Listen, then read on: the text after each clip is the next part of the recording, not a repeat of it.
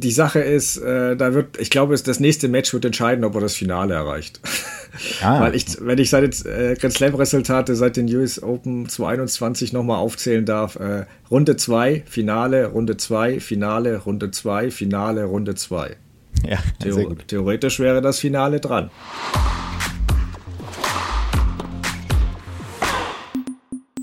Wir sind zurück. Es hat zugegeben ein bisschen länger gedauert als erhofft, denn eigentlich wollten wir uns ja bereits Mitte August mit einer neuen Folge Crosscourt melden. Leider bin ich da aber krank geworden, weshalb dieser Ausfall musste. Aber dafür haben wir jetzt unsere Tanks wieder richtig aufgeladen, sodass wir direkt loslegen können.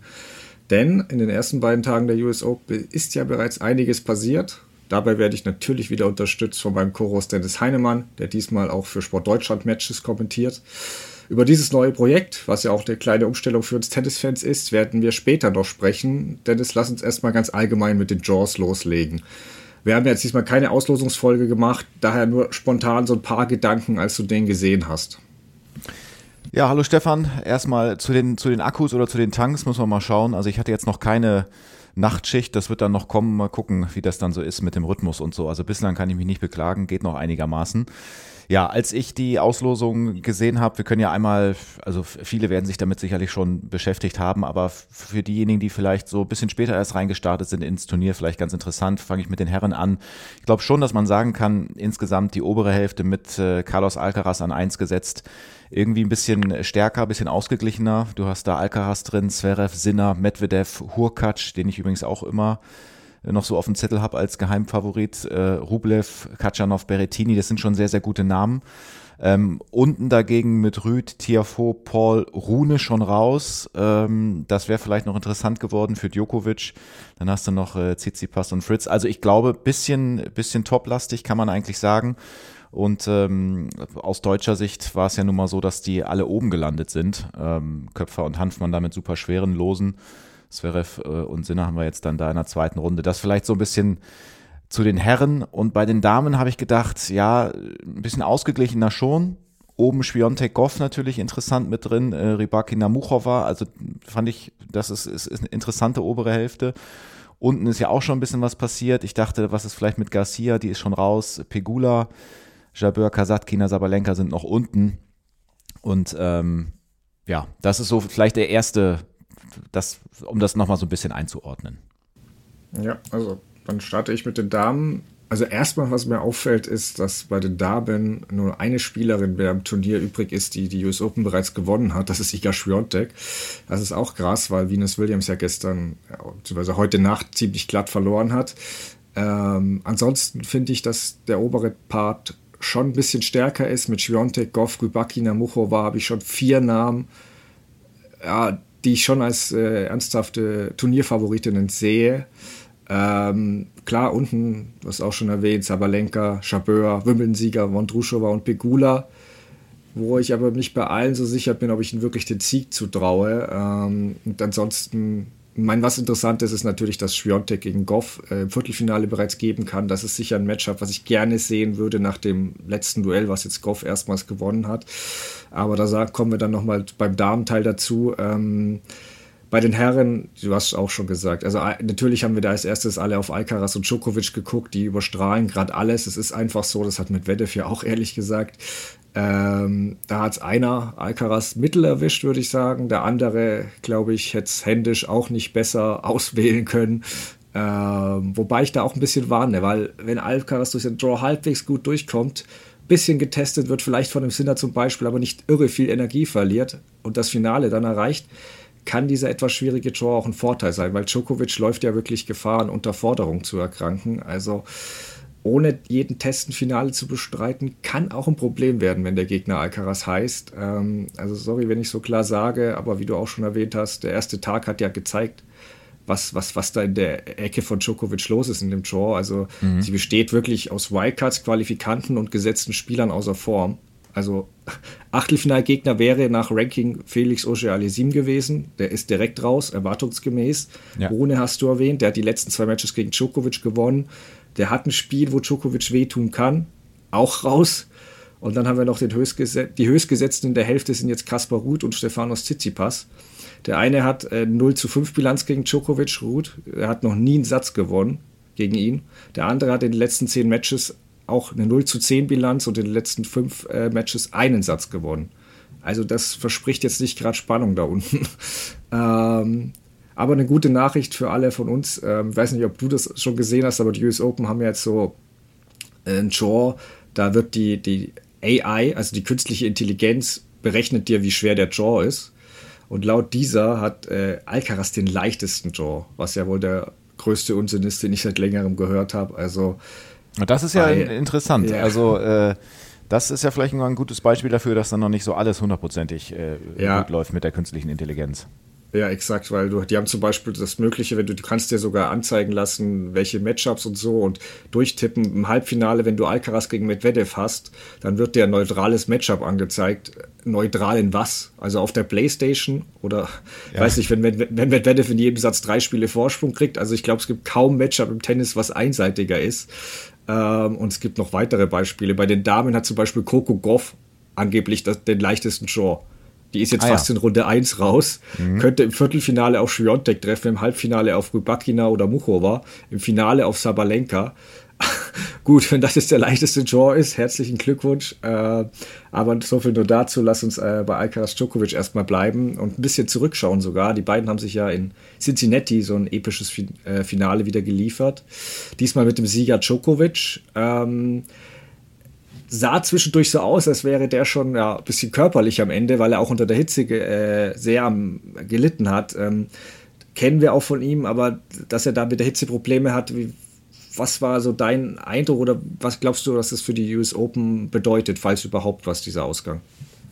Also erstmal glaube ich, dass das für all diejenigen, die noch ein bisschen Aufmerksamkeit jetzt brauchten ähm, vor den US Open, also Klammer auf, TV-Rechteinhaber zum Beispiel, Klammer zu, mhm. dass das einfach eine sehr, sehr gute Sache nochmal war für den Sport. Also dass man da nochmal richtig so als Heißmacher dieses absolut epische Finale dann hatte vor den US Open. Und ja, hast schon richtig gesagt, also Djokovic ähm, ja, der machte da ja am Anfang schon irgendwie so den Eindruck, als wenn er da körperlich vielleicht dann an dem Tag nicht so ganz äh, mithalten kann.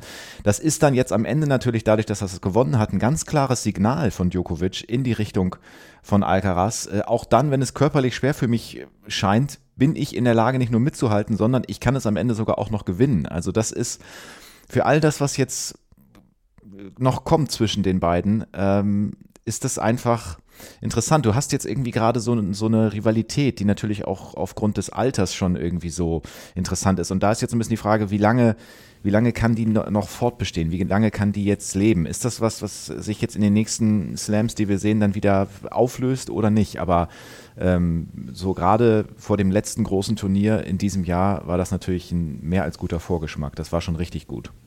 Ja, also ich muss auch sagen, Stand jetzt wäre ich echt enttäuscht, wenn wir ein anderes Finale sehen als das.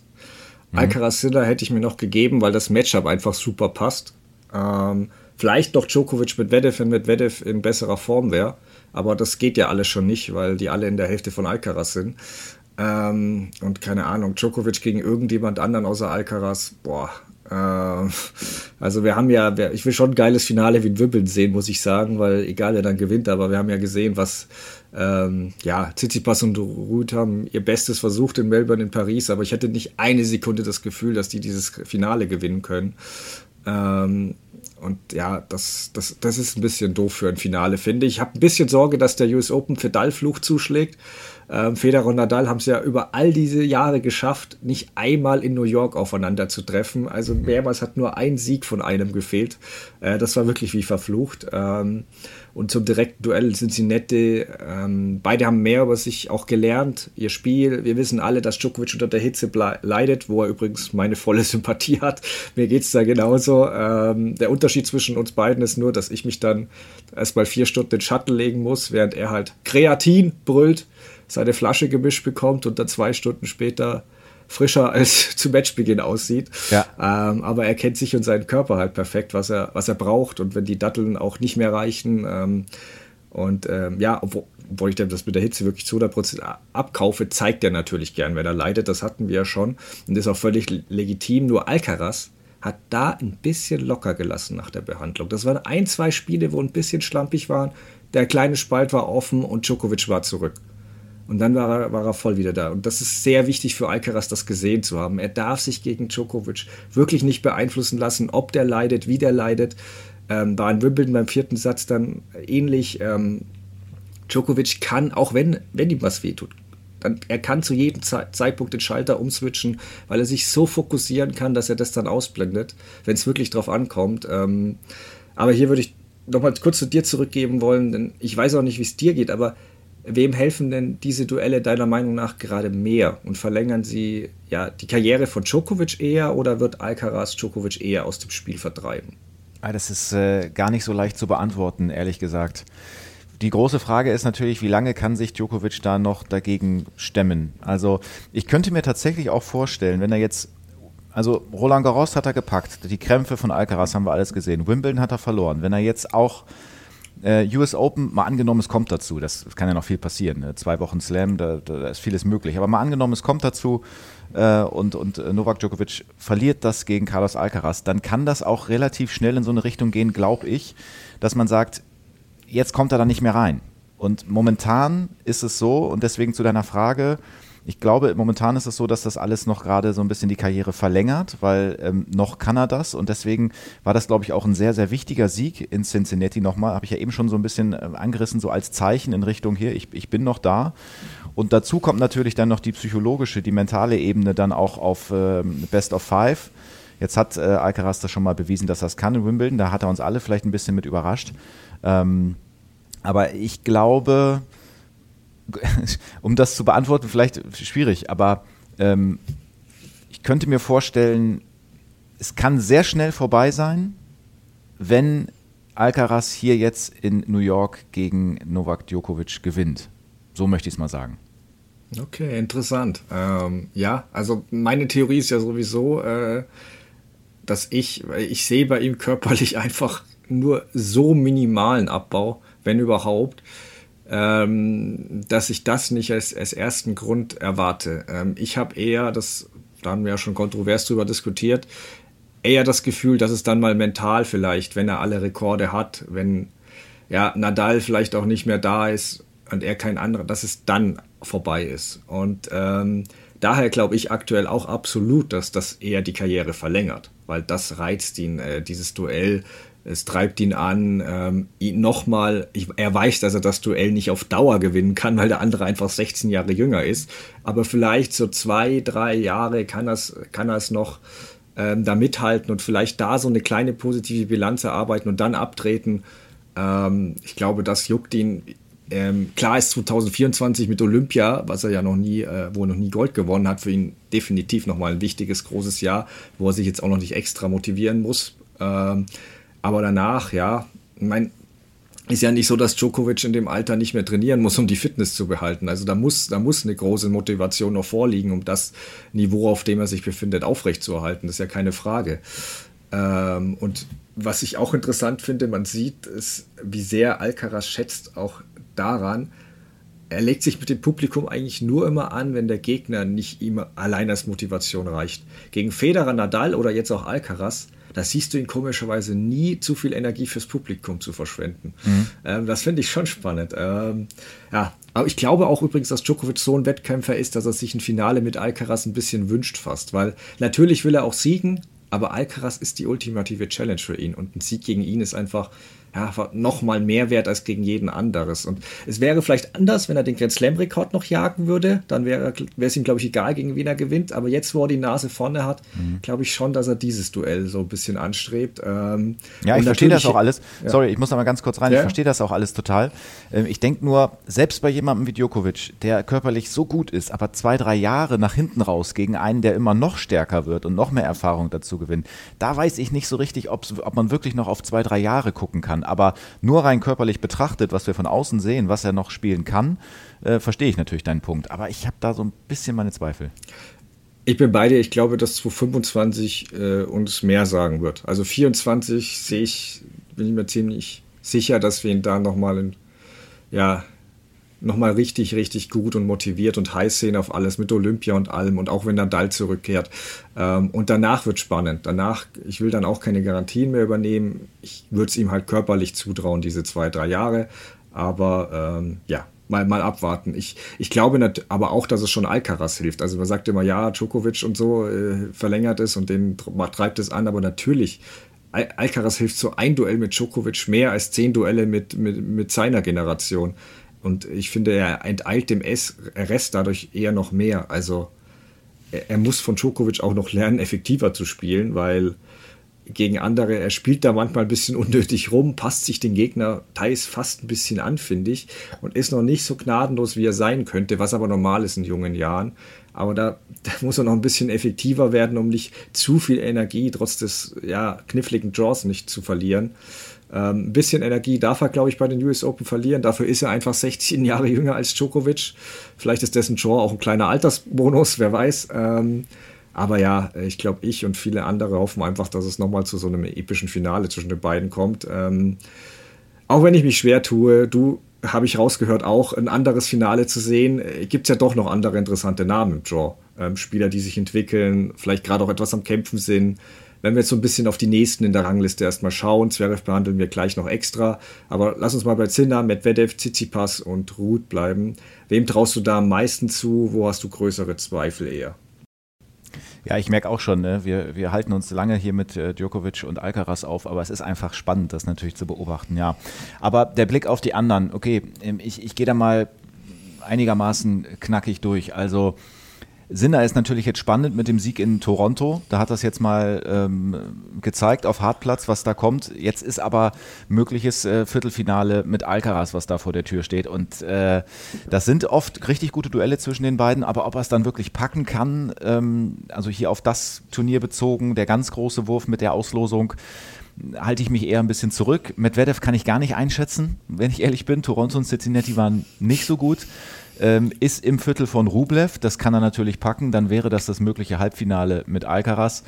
Ähm, also, obwohl ich es nicht einschätzen kann und obwohl ich mich da nicht zu weit aus dem Fenster lehnen will, also Medvedev, es kann auch genau in die andere Richtung gehen und auf einmal ist er wieder richtig, richtig stark. Ähm, da mache ich mal ein kleines Fragezeichen dran. Dann ähm, haben wir Tsitsipas, ein bisschen Bewegung in der Box drin gewesen. Den werde ich ja heute um 17 Uhr kommentieren. Äh, Philippus ist wieder erster Mann, Vater wird ein bisschen zurückgestellt. Ist interessant, das zu beobachten.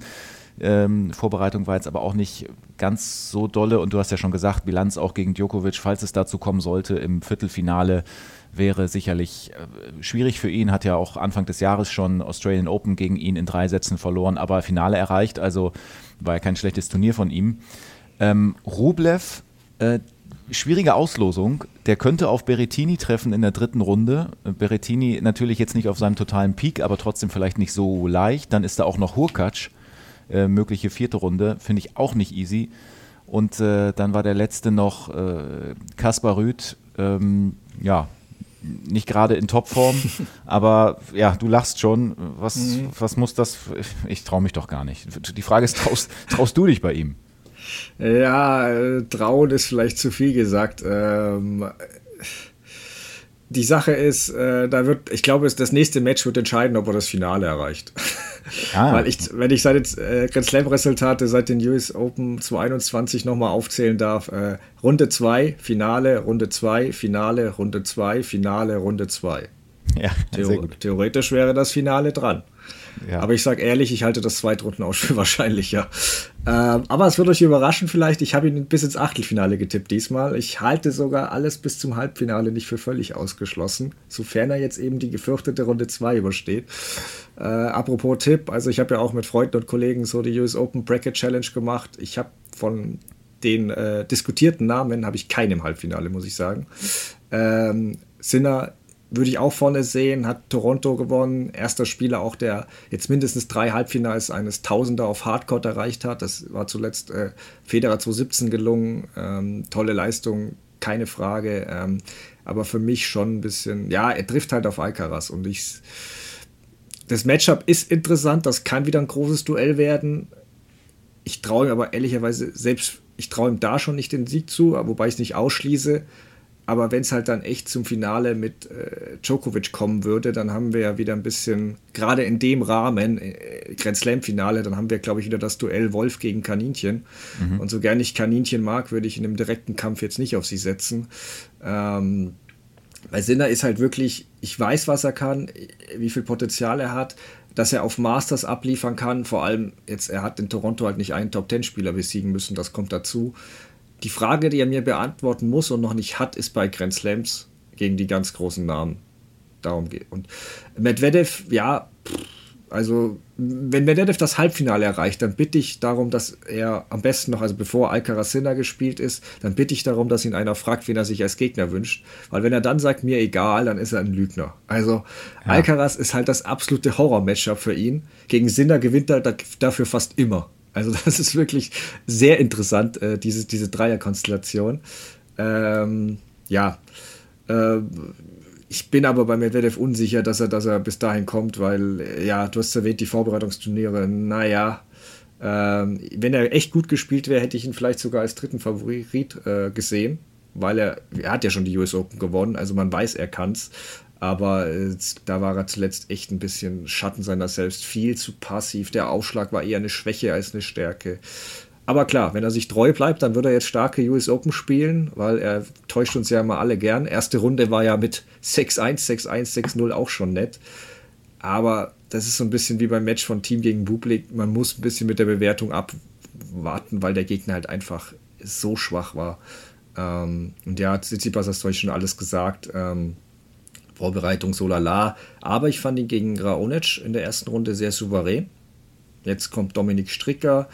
Ähm, der Draw wird nicht leichter danach. Vielleicht Wimbledon Überraschung Chris Eubanks, Taylor Fritz. Wenn er das alles übersteht, ist es halt dann Djokovic und dann ist es spätestens vorbei. Ähm, deswegen, ja, lass uns noch auf Zverev aber blicken, weil manche sehen den ja sogar als Mitfavoriten. Ähm, ich glaube, auf jeden Fall haben wir realistische Chancen, ihn in Woche 2 zu sehen. Hat auch zuletzt ansteigende Form gezeigt. Gute erste Runde gespielt gegen Vucic. Äh, wie siehst du denn seine Chancen? Ja, ist richtig. Also Formkurve zeigt nach oben. Ich habe hier gerade noch mal aufgemacht Cincinnati, Dimitrov, Nishioka, Medvedev, Manarino und dann im Halbfinale gegen Novak Djokovic auch verhältnismäßig knapp ist das ja gewesen. 6, 7, 5, 7.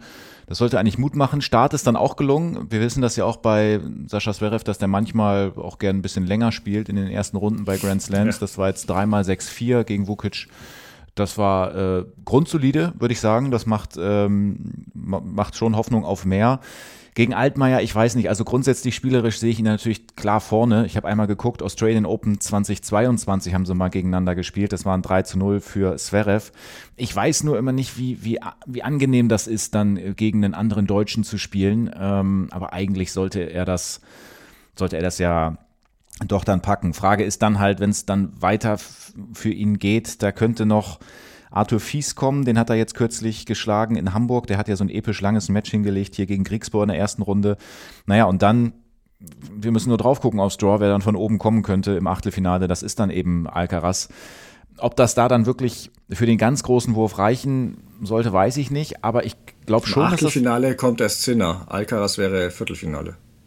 Ah ja, da siehst du, da hast du völlig recht. Da bin ich hier minimal verrutscht. Äh, Zverev geht nach unten weg, logischerweise hast du recht. Achtelfinale Sinner.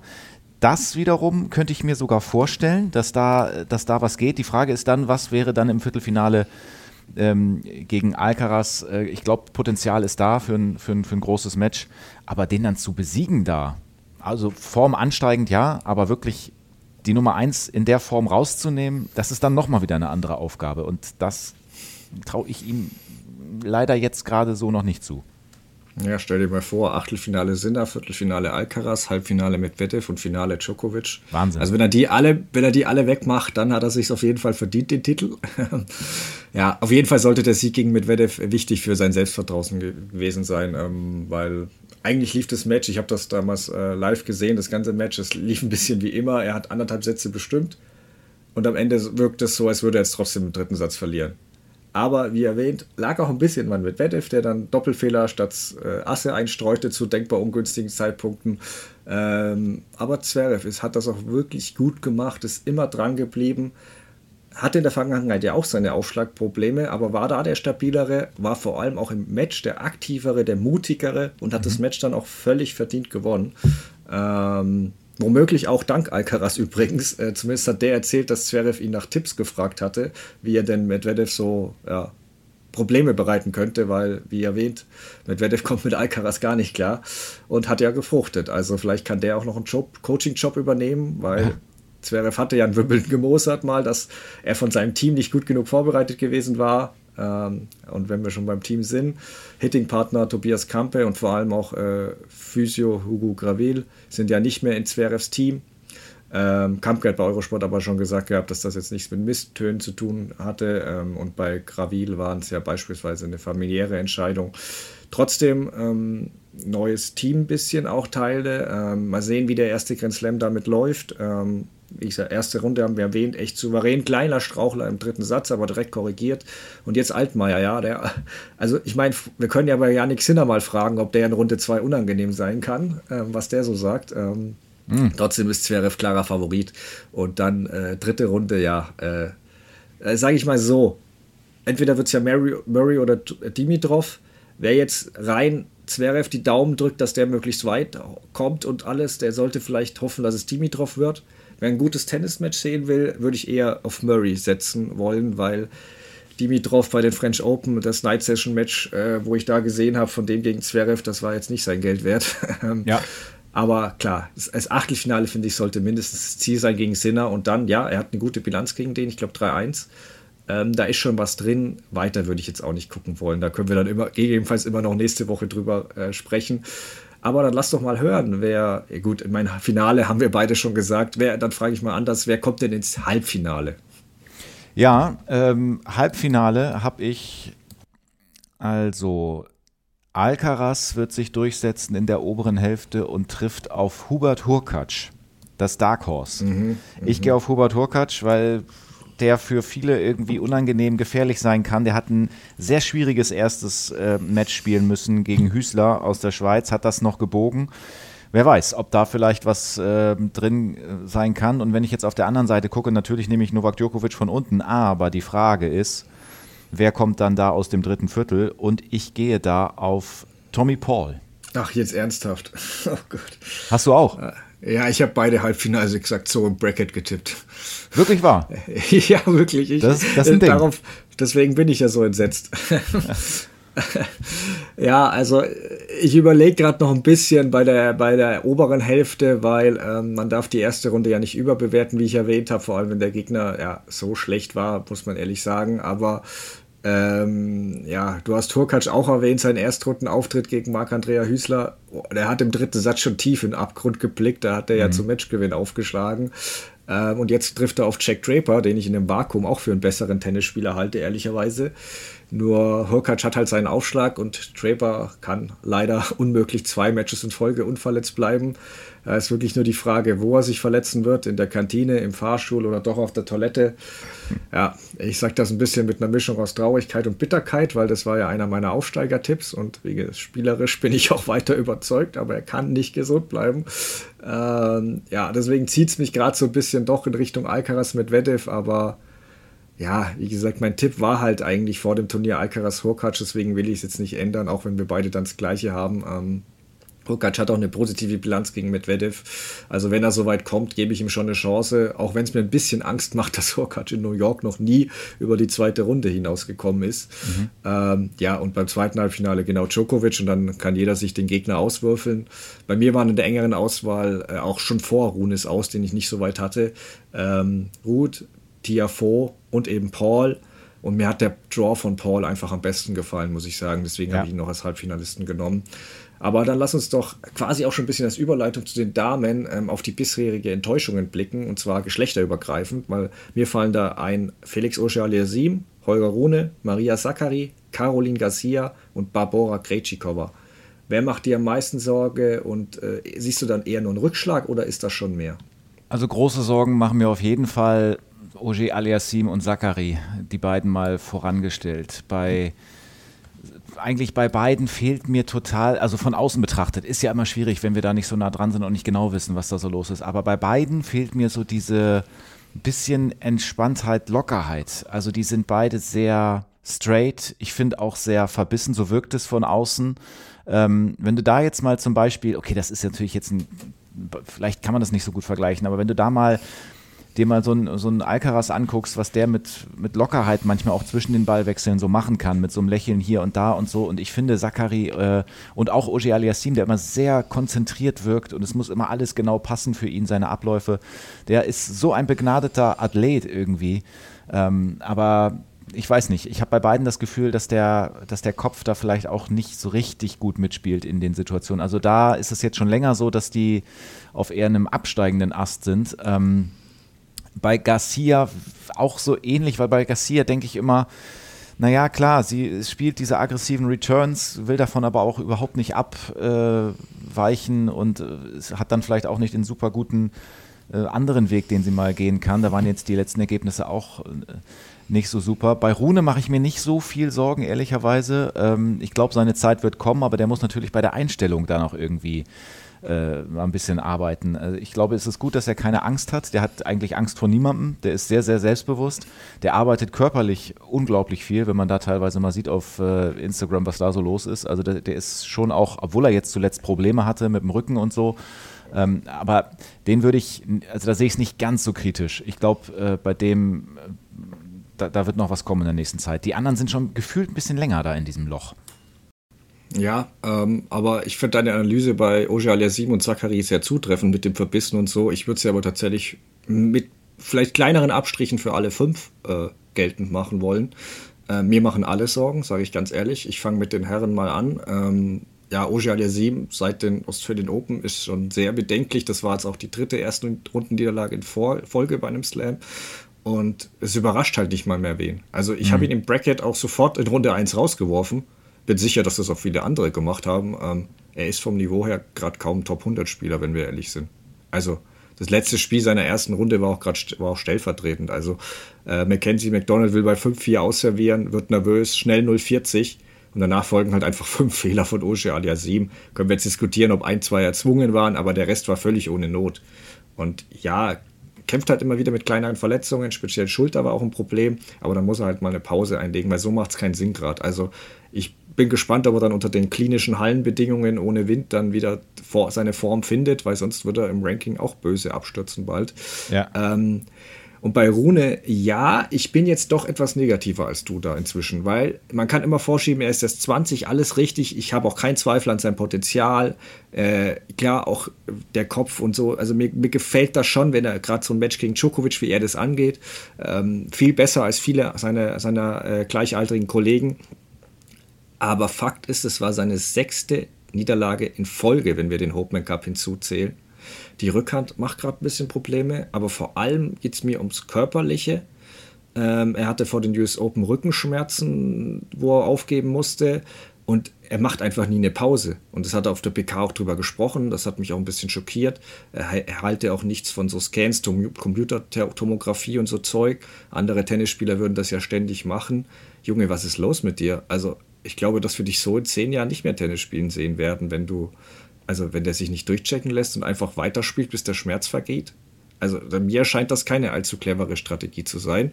Ich hoffe, dass ihm das auch jemand sagt, weil er sieht auch mental erschöpft aus. Und ich habe bei ihm schon das Gefühl, du hast dieses Training angesprochen, da ist alles nett. Ich habe das Gefühl, er übertreibt. Er macht sich kaputt. Also das, diese Besessenheit, die Djokovic sicher auch hat, mit dem ich ihn ja gern mal vergleiche.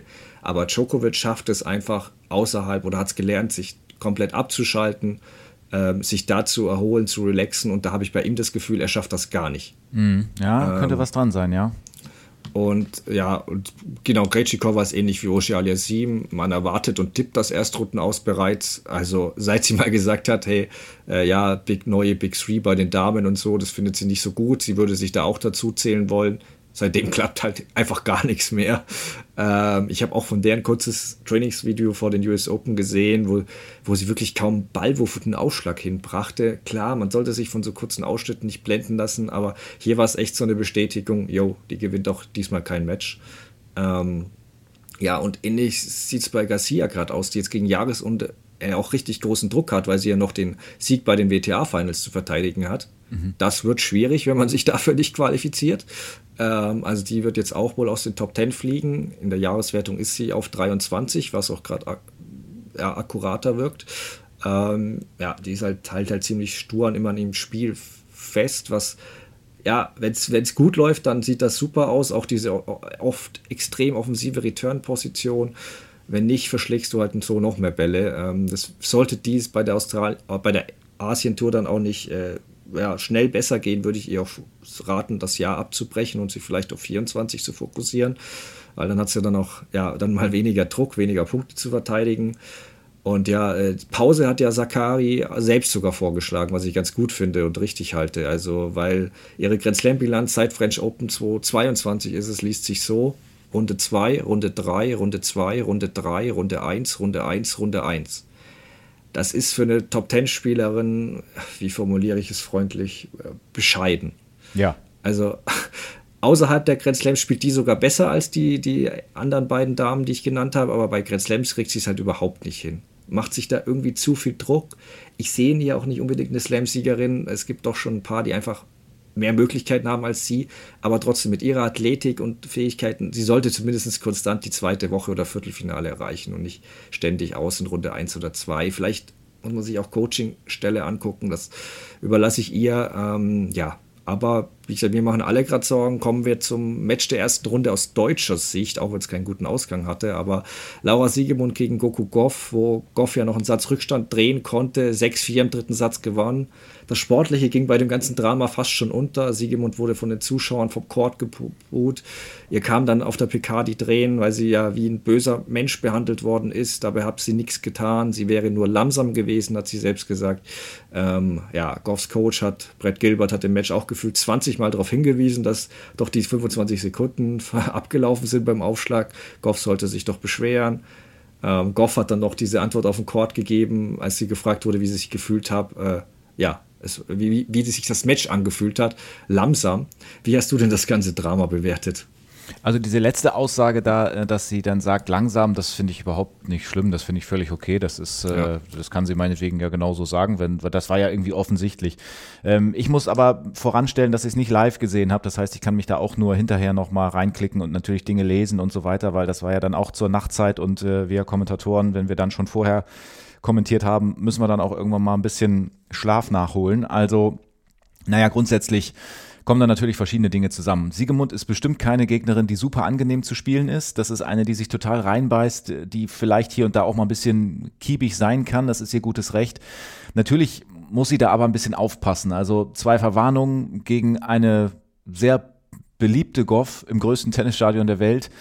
Äh, ist klar, dass das dann mal in so eine Richtung gehen kann. So, ähm, jetzt, also jetzt hat sie geweint auf der Pressekonferenz. Ähm, sie sagt, sie macht diese, sie macht diese Pausen für sich. Ähm, das das mag ja auch so sein, also, das, also nicht, dass sie dann die Gegnerin irgendwie rausbringen will, aber das ist von außen für die ganzen Leute im Stadion natürlich schwierig nachzuvollziehen. Wenn, vor allen Dingen, wenn das dann nicht bei eigenem Aufschlag passiert und immer dann nochmal dieses, nochmal die Sekunden, obwohl die Aufschlägerin oder der Aufschläger schon bereit ist, dass also das Stadion merkt natürlich, dass Goff das nicht so gut gefällt und dass die sich dann hinter sie stellen, ist auch irgendwie klar. Aber dieses Ausbuhen, ach, weiß ich auch nicht, das ist, das ist eine Situation, die wird dann sehr aufgebauscht.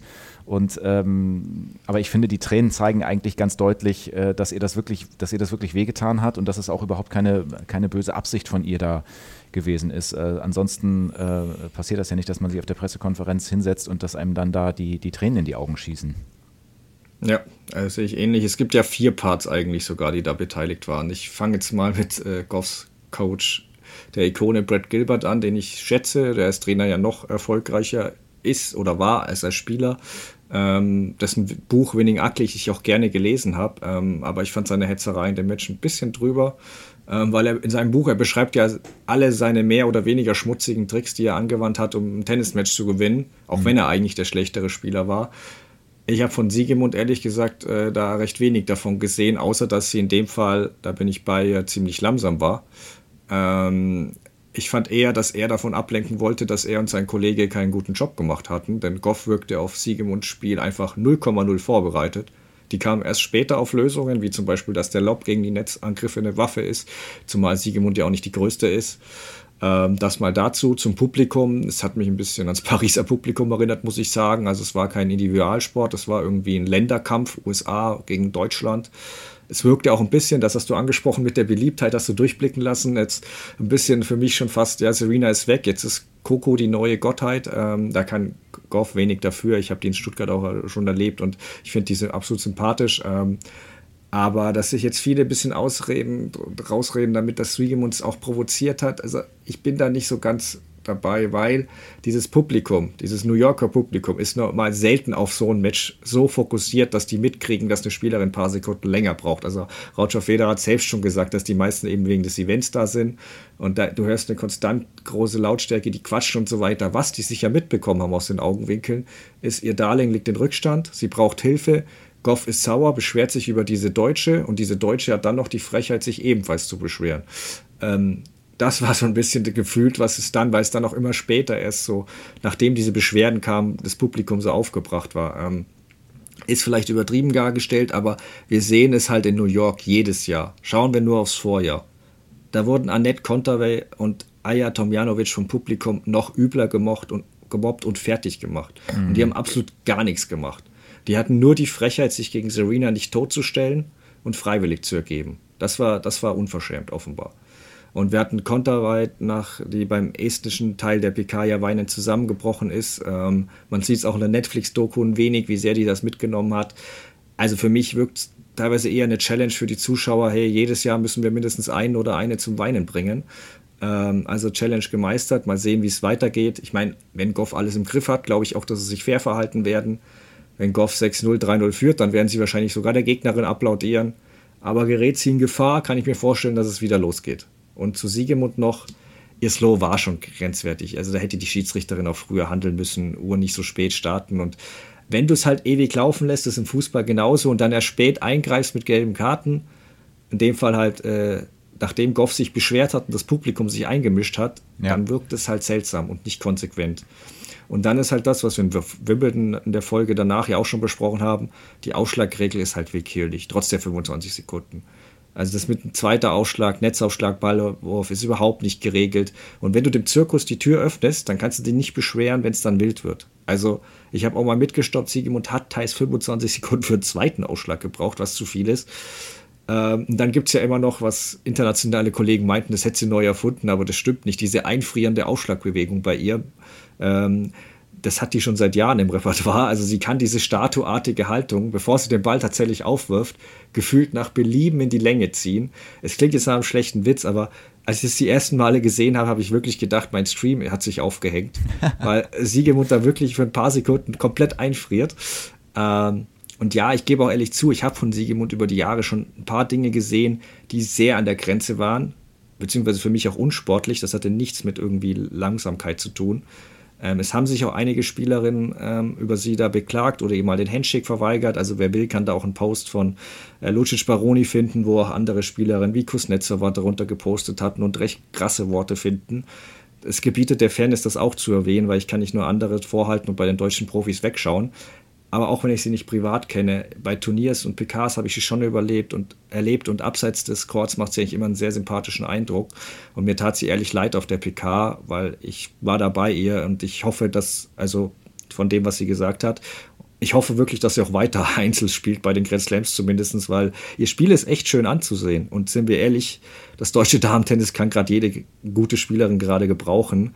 Ähm, kurz noch zu Goff sportlich. Wie siehst du deren Entwicklung? Hat, der hat ja einen überragenden Sommer gespielt.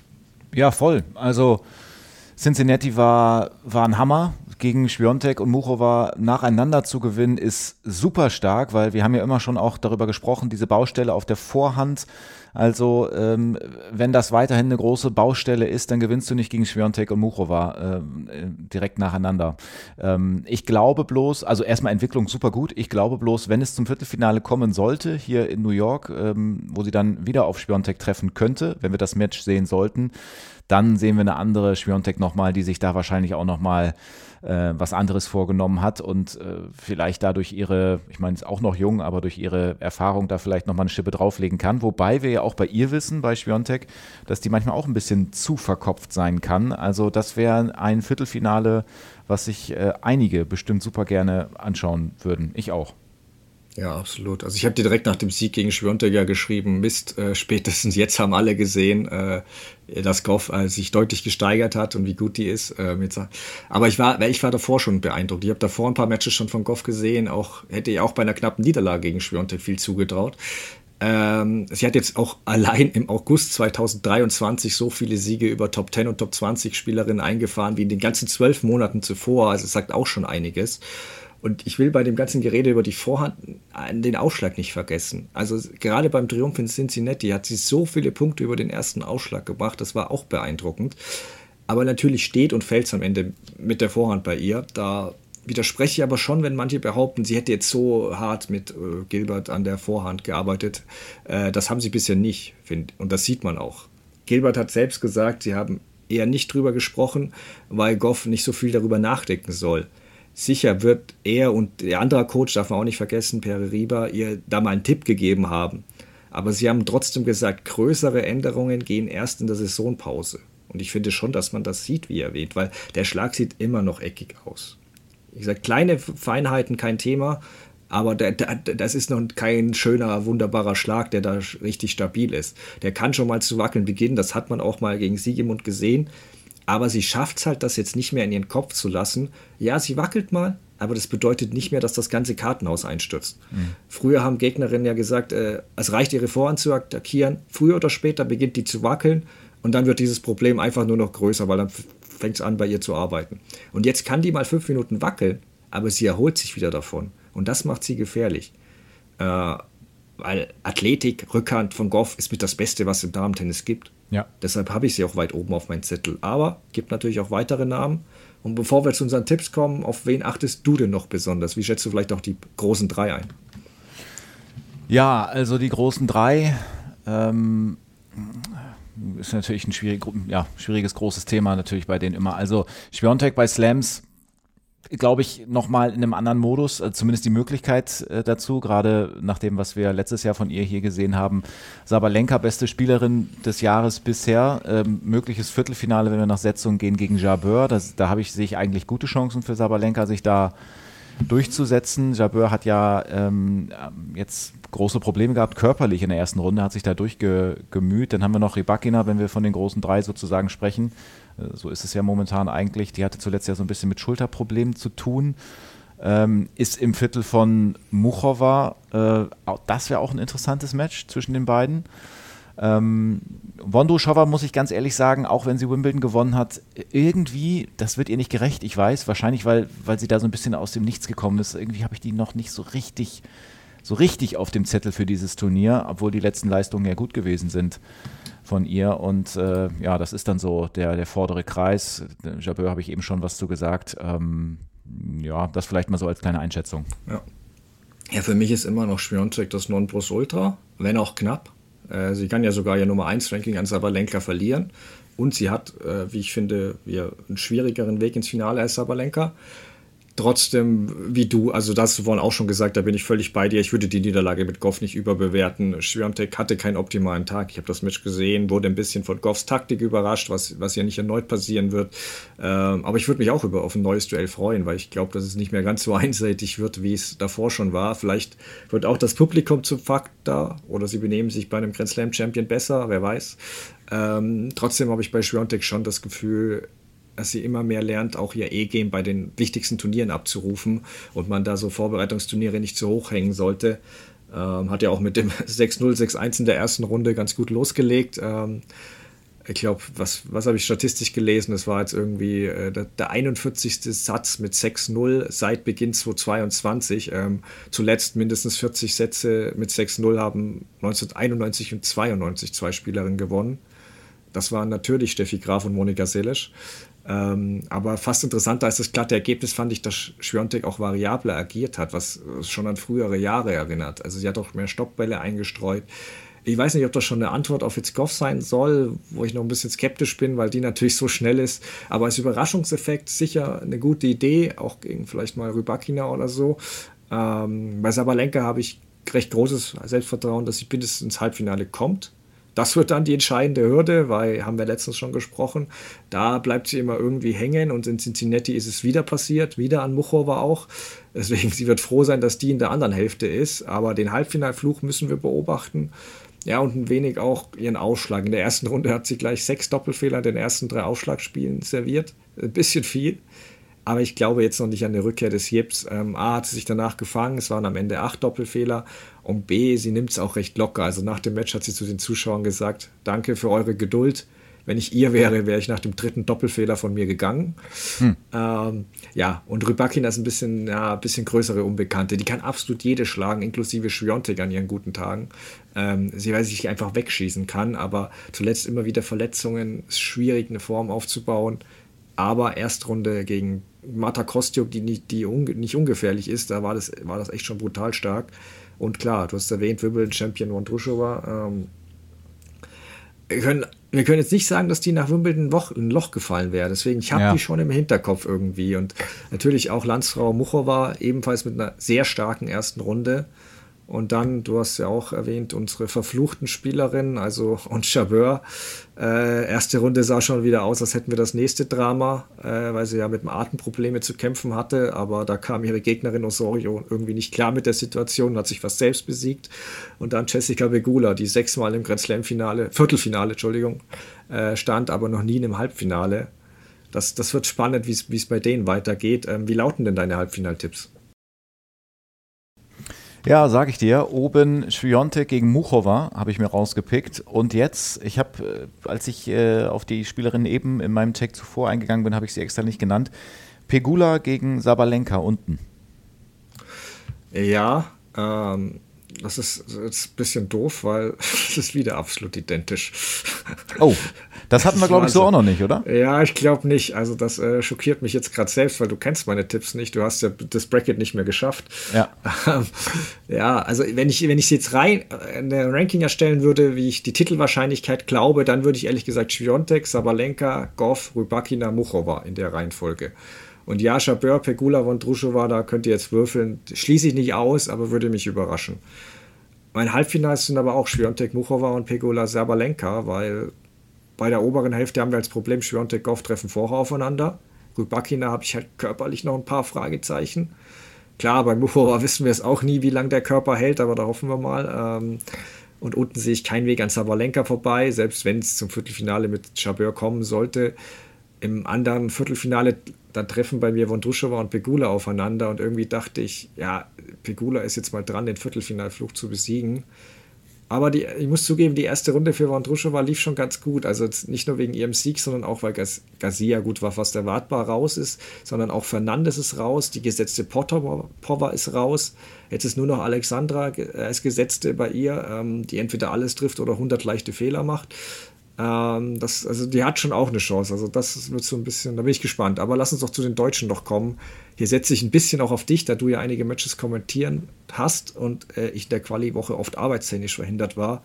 Wobei ich mir Niemeyer zumindest Real Life angucken konnte. Mhm. Ähm, die hat ja nach dem Aus in der ersten Quali-Runde auch Konsequenzen gezogen und sich von ihrem Trainer Christopher Kars getrennt.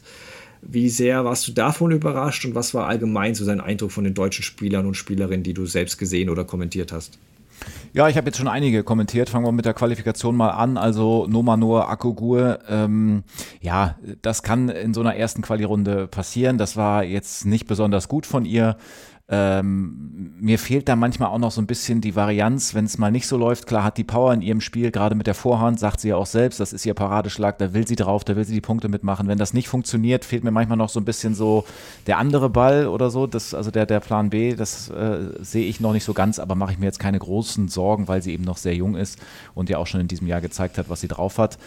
Bei Nima ist das schon ein bisschen anders. Das ist schon ähm, ein Tiefpunkt momentan bei ihr. Und als ich das gehört habe, die Trennung von Cars, habe ich erst kurz ein bisschen zusammengezuckt, dachte dann aber, ja, irgendwie auch äh, logisch und folgerichtig, wenn man da irgendwie nicht weiterkommt. Ich glaube, menschlich hat es sehr gut gepasst. Ich glaube, die hatten immer viel Spaß zusammen so auf dem Court, wenn man da mal so ein paar Szenen gesehen hat. Aber irgendwann brauchst du vielleicht auch mal einen neuen Input. Und äh, jetzt geht dieses Formtief halt schon relativ lange und, und sich da jetzt mal anderweitig Hilfe zu holen, ist vielleicht keine keine schlechte, schlechte Idee. Ansonsten kann ich noch sagen, ähm, Tamara Korpat spielt gut momentan. Ähm, die hatte vielleicht ein bisschen Glück in der ersten Runde, dass ihre Gegnerin aus Rumänien, die Bigu, ähm, überhaupt nichts getroffen hat, aber sei es drum. Also Korpat jetzt in der zweiten Runde, das ist auf jeden Fall ein sehr gutes Ergebnis bis hier.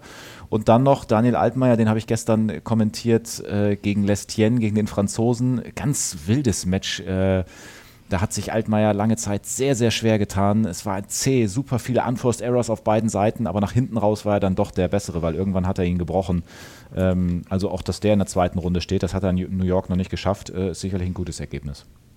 Ja, finde ich auch. Ich werde mir den jetzt auch genauer dann angucken gegen Zverev, weil ich das Match konnte ich leider nicht sehen.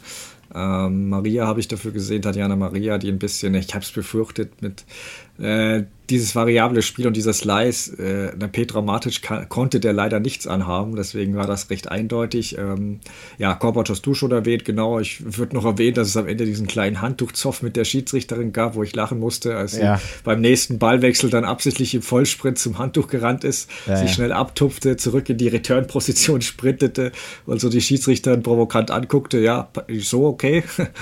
Ähm, da hatte ich kurz Sorge, dass sie das ein bisschen rausbringt sogar, aber sie war einfach die bessere Spielerin und Pegu hat viele Fehler gemacht, deswegen hat es dann souverän äh, gereicht. Ähm, ähnlich freut mich aber auch, was bei Eva Lüss gerade passiert. Die ist ja durch die Quali gecruised und jetzt auch durch Runde 1, also hat in ja. vier Matches zwölf Spiele abgegeben. Ihr engstes Match war ein 6-3, 6-1 hallo, äh, sehen wir hier die deutsche Antwort auf Iga Świątek oder was ist da los? Mhm. Aber im Ernst, ähm, da Krejcikova ja verloren hat, trifft sie in Runde 2 jetzt auf äh, Lu Lucia Bronzetti, die Italienerin. Ich würde sie da auch nicht zur Favoritin erklären wollen, aber wenn sie die bisherige Form beibehält, hat sie da alle Chancen. Ähm, und zu Niemeyer, ja, es ist leider so schwankend. Also sie deutet es immer wieder an. Ich sag mal kurz, wen sie auch geschlagen hat. Chabeur, Muchova, Kvitova, Haddad, Maya. Und jetzt wird mancher vielleicht sagen, klar, vergangenes Jahr, als sie gut drauf war. Nein, alle in diesem Jahr. Und das Problem sind eben nicht diese Duelle mit den Topspielerinnen. Das Problem ist der Rest. Ich habe auch mal geguckt, so die Rankings der Spielerin, gegen die sie in dem Jahr unter anderem schon verloren hat, die lauten 124, 106, 123, 272, 117, 192, 389, 193. Das sind acht Niederlagen gegen Spielerinnen außerhalb der Top 100. Es mhm. ist zu viel bei ihrem Potenzial. Und ja, muss ich dir übrigens mal ein Lob aussprechen. Äh, du, äh, du haust hier manchmal einfach sehr gute Statistiken raus, die du hier und da nochmal äh, rauskramst, um das mal so ein bisschen zu belegen. Das gefällt mir immer sehr gut. Danke, danke. Ähm, ja, ähm, in der US Open Quali kamen dann auch viel zu wenige erste Aufschläge, fand ich. Viele leichte Fehler, viele falsche Entscheidungen, was ich verstehe, weil einfach Selbstvertrauen fehlt. Ähm, aber das Aus tut halt besonders weh, weil sie vergangenes Jahr im Achtelfinale ja gegen Schwiontek stand. Ähm, wird jetzt wohl um wahrscheinlich 150 rumlanden. Also muss er sich auch wieder hocharbeiten, damit sie nicht jedes Mal durch die Qualifikation bei Grand Slams muss. Ähm, ich finde es für Christopher K. sehr schade, weil ich halt für einen guten Trainer, aber ich stimme dir schon zu, es kann einfach mal sein, dass, also jetzt nicht menschlich, aber halt irgendwie, es geht nicht mehr voran, eine Konstellation irgendwie, man braucht eine neue, andere Stimme. Ähm, ich kann es auch nicht genau beurteilen, da bin ich nicht nah genug dran, sage ich ehrlich, was es jetzt am Ende war. Aber ich würde nie mal auch keinen Fall abschreiben. Auch. Also so ein zweites Jahr auf der Tour, wo man erste gute Resultate bestätigen will, ist schwer. Man arbeitet an seinem Spiel, verändert Dinge, was auch erstmal einen Schritt zurück bedeuten kann. Aber klar, wir hoffen schon alle, glaube ich, dass es im nächsten Jahr wieder nach oben geht. Ähm, kommen wir final noch zu einem Punkt. Äh, ja, Sport Deutschland hat jetzt die US Open Rechte anstelle der, äh, von Eurosport bzw. Discovery. Äh, Dennis, du bist ja einer der vielen Kommentatoren, ich einer der hoffentlich vielen Nutzer. Mhm. Äh, bin aber sonst in keinster Weise mit Sport Deutschland verbunden, also ich kann auch frei von der Leber reden. Ähm, erzähl doch du erstmal grob, was Sport Deutschland alles anbietet. Was, wie sind deine Eindrücke als Teil davon? Und ja, siehst du vielleicht schon ein bisschen die Gefahr, dass Tennis gerade aus dem Free TV verschwindet? Ja, das ist äh, aber nicht etwas, was nur mit dem Tennis äh, zu tun hat. Ich glaube, der, der, da geht ja der Trend allgemein hin. Also Free TV oder lineares TV ist ja sowieso auf dem absteigenden Ast. Es geht ja alles überall mehr in diese, in diese Streaming-Welt und äh, das ist genau das, was hier jetzt auch passiert. Ich kann auch einigermaßen frei von der Leber reden, weil ich bin ja nirgendwo angestellt, sondern als Freiberufler unterwegs und die Meldung damals war natürlich ein Knaller Ähm, ich habe das immer sehr gerne gemacht für Eurosport und bin auch irgendwie trotzdem froh, dass da noch zwei Slams weiterhin laufen, weil mir das da auch immer echt gut gefallen hat, da in, in Unterföhring. Ähm, also finde ich schon gut, dass Australian Open und äh, Roland Garros da weiterhin läuft. Aber das hier ist jetzt mal was Neues und äh, ja, vor allen Dingen diese Chat-Funktion, du wirst es dann ja auch gesehen haben, das ja. äh, kannte ich schon von der Tischtennis Champions League, die auch auf ähm, äh, Sport Deutschland TV läuft oder Deutsche Meisterschaften habe ich da auch gemacht beim Tischtennis und also ich glaube, für diejenigen, die sich da aktiv dran beteiligen wollen, ist das total cool. Vielleicht gibt es auch welche, die einfach nur schauen wollen. Die nervt es dann vielleicht auch, wenn die Kommentatoren das zu viel aufgreifen. Ich muss auch noch so ein bisschen überlegen. Ich glaube, für den Seitenwechsel ist das eine gute, ähm, gute Wahl, um da noch ein bisschen den äh, Stream lebendig zu gestalten. Aber während des Spiels sollte man eigentlich natürlich mehr beim, beim spielerischen bleiben. Aber die Leute zu Hause fühlen sich natürlich so auch ein bisschen ähm, abgeholt ne? und können selbst so ein bisschen die Übertragung mitgestalten. Und ich persönlich finde das nicht so schlecht. Nicht alle Kommentare sind immer super, aber zwischendurch ergeben sich dadurch für die Kommentatoren einfach neue, neue Themen und ähm, ich finde das gar nicht mal so verkehrt. Also wir sind einige, die hier in, in Deutschland sind und kommentieren. Kleines Team ist vor Ort, äh, Matthias Stach ist vor Ort, Marcel Meinert ist vor Ort. Antonia Wiskikel als äh, Moderatorin ist vor Ort. Eigentlich sollte auch Boris Becker vor Ort sein. So wie ich das jetzt mitbekommen habe, ist das erstmal so nicht der Fall. Das mhm. war eigentlich anders äh, geplant, weiß ich aber auch tatsächlich nicht mehr zu. Naja, und dann gibt es verschiedene Möglichkeiten. Äh, es gibt den Turnierpass, es gibt Tagespass, es gibt Einzelpass und so weiter. Aber die ganzen Informationen dazu findet ihr sicherlich über die Website. Ja, genau. Also ich fange auch mit der Entwicklung an. Ich stimme dir da auch zu. Also wer in der Medienbranche arbeitet, der weiß das auch, dass ja, die meisten Sportarten driften Richtung Internet oder PTV ab. Ausnahme Fußball vielleicht da wurde zumindest geschaut, dass immer ein bestimmtes Programm noch im Free TV ist. Ähm, Wintersport ist auch noch ein bisschen ausgenommen, weil, aber selbst da werden die Live-Strecken schon gestrafft und mit Ausnahme von Biathlon und größtenteils vielleicht noch Skispringen, wandert da auch mehr in den Livestream oder vielleicht auch bei Eurosport, aber bei den öffentlich-rechtlichen zumindest ist das so. Ähm, ja, es wird auch nicht über Nacht passieren, beziehungsweise wir werden weiter Ausnahmen haben. Ist ja zum Beispiel schön, dass Euro Discovery, beziehungsweise eben Eurosport mit den Australian Open einen 10-Jahres-Vertrag hat, der bis 2031 läuft, wenn ich richtig informiert bin. Ähm, Dennoch ein bisschen Sorgen macht es mir natürlich trotzdem, weil Sport Deutschland nicht die Reichweite von Eurosport hat. Das ist halt so. Vielleicht können die sie aufbauen, wunderbar. Aktuell ist es nicht so. Auch nicht die von Sky. Also mich haben mehrere Leute ehrlicherweise gefragt, was Sport Deutschland sei, ein neuer Sender, wo sie es im TV finden und so weiter. Mag für Leute, die in der Medienbranche arbeiten oder sich auch mit Sportarten außerhalb des Fußballs beschäftigen, verwundern, aber das ist halt die Realität. Und somit ist schon klar, dass es ein bisschen weitere Stückchen ein bisschen aus der Öffentlichkeit erstmal schwindet, was schadet ist. Mhm. Genau. Ähm, einen kleinen Kritikpunkt habe ich am Ende noch, aber erstmal allgemein der Eindruck, der ist nämlich sehr positiv. Ähm, ich muss dazu sagen, ich habe das P-Angebot, aber kann daher nicht so viel zur kostenlosen Variante sagen. Ähm, aber es gibt auf jeden Fall diese Konferenz ja mit Mario Harter und Misha Zverev. Die habe ich am ersten Tag extra ein bisschen reingeguckt. Die fand ich auch recht geglückt. Also die kann ich empfehlen. Ähm, und sonst äh, App, Browser funktioniert alles sehr gut. Ich hatte mal drei Minuten Streamausfall, aber Chat-Ausfall legte, äh, Chat legte da nahe, dass es auch nicht nur bei mir war, aber sonst läuft es echt flüssig alles.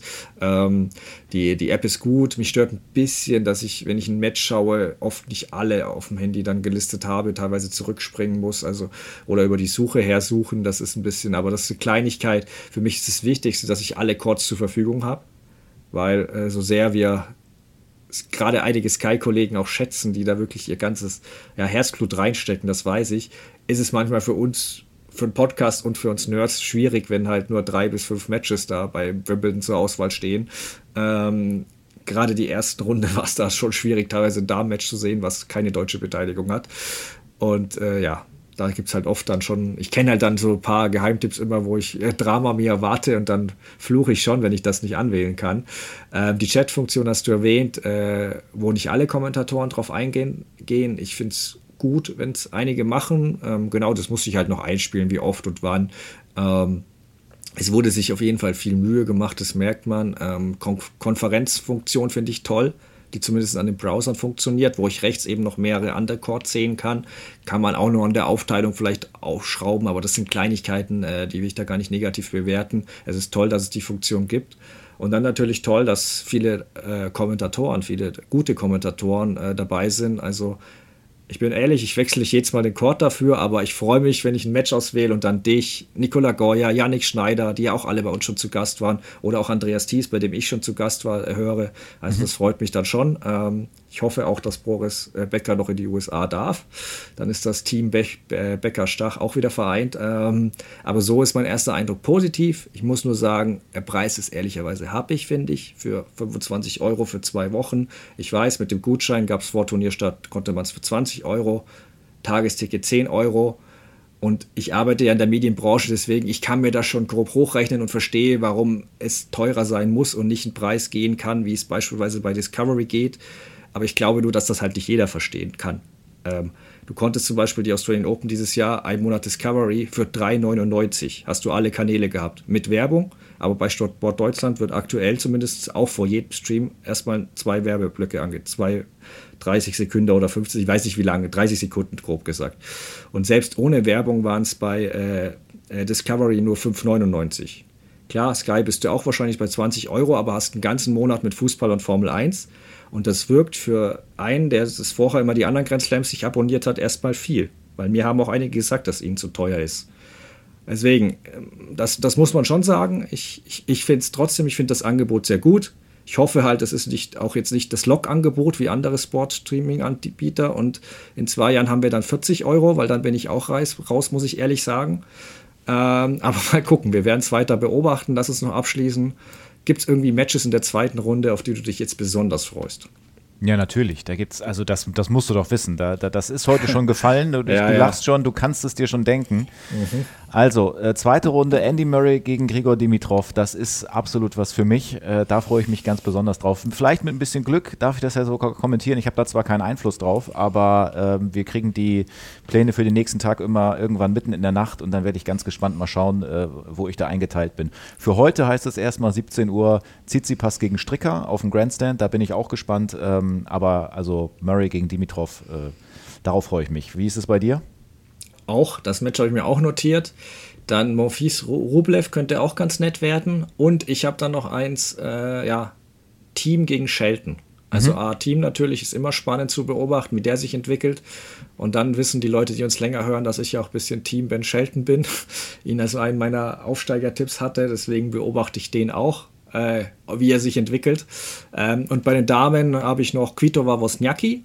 Ähm, das fände ich interessant. Ist ja ein alter Klassiker. Ich glaube, 8-6 ist die Bilanz. Die haben schon oft gegeneinander gespielt. Ich habe beim Bracket sogar Wozniacki getippt, aber eher deswegen, weil ich Kvitova zutraue, dass es sich selbst zerstört. Ähm, und dann, äh, ja, könnte es sogar ein mögliches Dritt dritten Duell zwischen Wozniacki oder auch Kvitova gegen Brady geben, die ja auch ihr Comeback gibt. Also Jennifer Brady finde ich auch interessant. Den Namen will ich nur mal erwähnen. Ich glaube, ich traue sogar das Achtelfinale zu. Ähm, und vielleicht auch noch Goff gegen Andrea war es auch kein schlechtes Match. Das habe ich bei den French Open schon gesehen. Ähm, das kann man auf jeden Fall auch empfehlen. Und natürlich alle deutschen Matches, ist eh klar. Ähm, dann war es ja, das für so heute. Weit bin ich jetzt gar nicht gekommen, genau. Ja, ja, ja. natürlich. Ähm, nee, für heute war es das. Wenn es euch gefallen hat, bewertet uns gerne bei Spotify oder iTunes. Vielen Dank dafür. Dennis und ich melden uns dann nächste Woche wieder, wenn es in die richtig heiße Phase geht. Ähm, wahrscheinlich am Mittwoch. Bis dahin euch eine schöne Zeit. Macht's gut, ciao, ciao und jetzt ab in die Streams. Los geht's.